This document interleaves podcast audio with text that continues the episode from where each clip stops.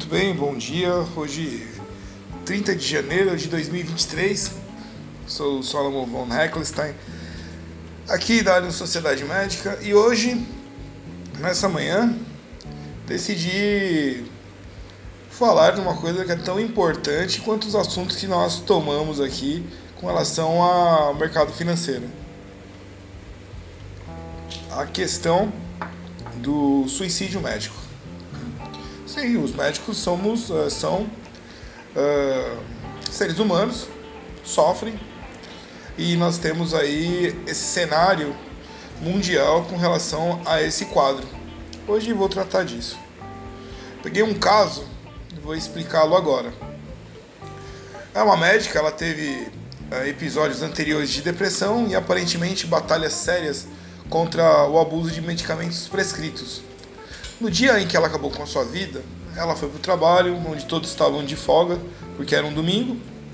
Ela encontrou um pouco de midazolam e fentanil, ficou chapada, andou pelo hospital vazio e se suicidou em seu consultório com os mesmos remédios que usava para cuidar das pessoas todos os dias, administrando a si mesma uma dose de anestésico geral de propofol e succinilcolina, que é um medicamento paralisante.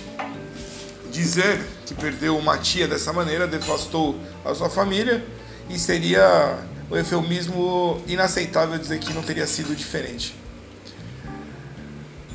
Esse foi um, um caso de uma médica e vamos agora tratar de cenários e possíveis soluções.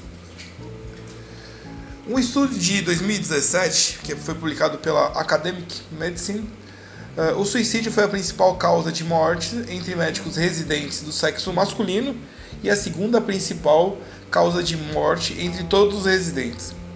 Isso foi conduzido apenas por processos malignos. De fato, nesse mesmo período, que foi de 2000 a 2014, 63, 66 residentes terminaram abruptamente suas vidas as taxas de depressão em médicos residentes variam de 21 a 43%, com um estudo, um estudo constatando que 21 dos internos tiveram ideação suicida. O fato é que esse sempre foi um problema sério. Infelizmente, este não é um problema que ocorre apenas na residência, pois as taxas de depressão e suicídio em médicos praticantes ocorrem em uma taxa mais frequente do que na população em geral. Estima-se que a cada ano 400 médicos tiram a própria vida. Isso é praticamente um médico por dia.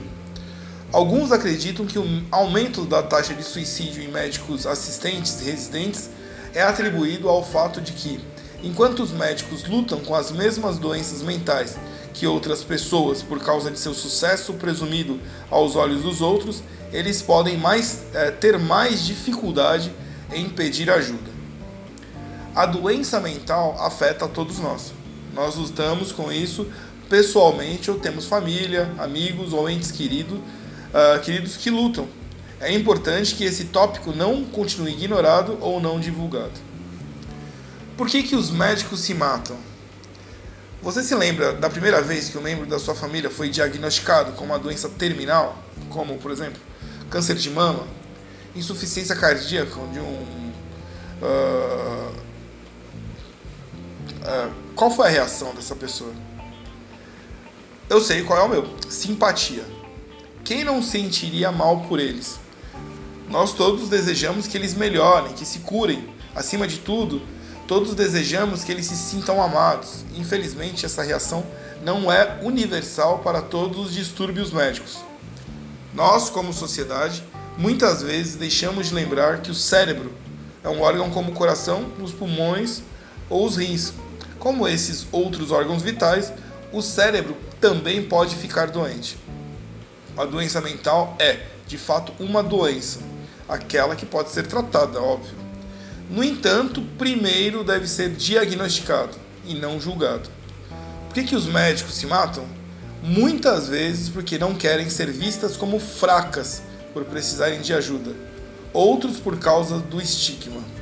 Um estudo mostrou que apenas um terço dos estudantes de medicina eles é, sofrem de burnout e apenas um terço procura ajuda, frequentemente por causa de estigma próprio e público associado à busca de ajuda. Então, como podemos ajudar aqueles que têm medo de se ajudar? Mais importante ainda, temos que estar cientes daqueles que nos rodeiam. Você notou que seu co-residente ou co-aluno está se sentindo mal? Ele parece é, desgastado, que é o burnout. Ele perdeu o interesse, começou a beber muito. Talvez pareça cansado o tempo todo ou sobrecarregado, cansado facilmente. Algumas das opções acima uh, são pistas para um possível diagnóstico de depressão. O primeiro passo para ajudar a, a pessoa é perguntar: Ei, você está bem? Parece que algo está errado. É dialogar, trazer para fora o que, ele, o que está dentro. Nunca é, consegui que ninguém ficasse bravo com essa pergunta. Na verdade, eles geralmente apreciam isso porque significa que você está prestando atenção e se importando. Uh, de fato, o que devemos pensar é que há esperança. Se você, principalmente você, ou alguém que você conhece, está passando por esgotamento, depressão, ideação suicida, procure ajuda. É uma humildade. Não procurar ajuda é uma arrogância. Um dos aspectos mais importantes disso é que as pessoas percebem que você não está sozinho ao lidar com suas lutas. Tem gente que se importa e quer ajudar ajuda que ajuda, né? Essa que não vai afetar sua trajetória de carreira ou causará nenhuma ação disciplinar. Um dos recursos mais úteis para estudantes de medicina e residentes com depressão podem ser encontrados na American Foundation for Suicide Prevention, é, AFSP. Eles também têm um vídeo muito útil que realmente esclarece o problema. Se você tiver um tempo, é, dê uma assistida ou peça, eu vou colocar o link aqui no vídeo. Além disso, algumas escolas de medicina, aí nos Estados Unidos, né? St. Louis, tem o programa HEAR, que é escutar, da Universidade de San Diego, também começaram a desenvolver um currículo especificamente focado na saúde mental, bem-estar e o bem-estar dos residentes. Caso você queira também, posso mandar o link para você, me chama e eu mando o link para você, vou deixar o telefone no final desse programa. o mais importante é, seja parte da solução. Esteja presente com aqueles que o servem. Observe, verifique. Em seguida, tente aprender mais e fazer parte da solução. Se você está lutando, aí é um pedido meu. Peça ajuda. Coisa fraca a fazer é não pedir, é evitar de obter ajuda.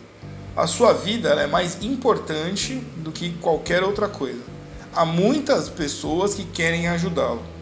Então vou deixar aqui o meu telefone. Eu sou o Solomon von Heckelstein da Alien Sociedade Médica. E o telefone, caso você precise de ajuda, uma conversa amiga, né, algum momento ali de um, um desabafo, meu telefone ele fica completamente disponível para você. Me chama no WhatsApp e a gente vai conversar.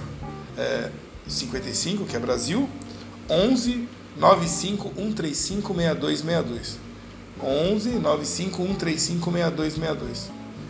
Esse programa de hoje de manhã cedo foi especificamente para soluções internas, derrubar essas taxas de suicídio médico. Um abraço e uma boa semana.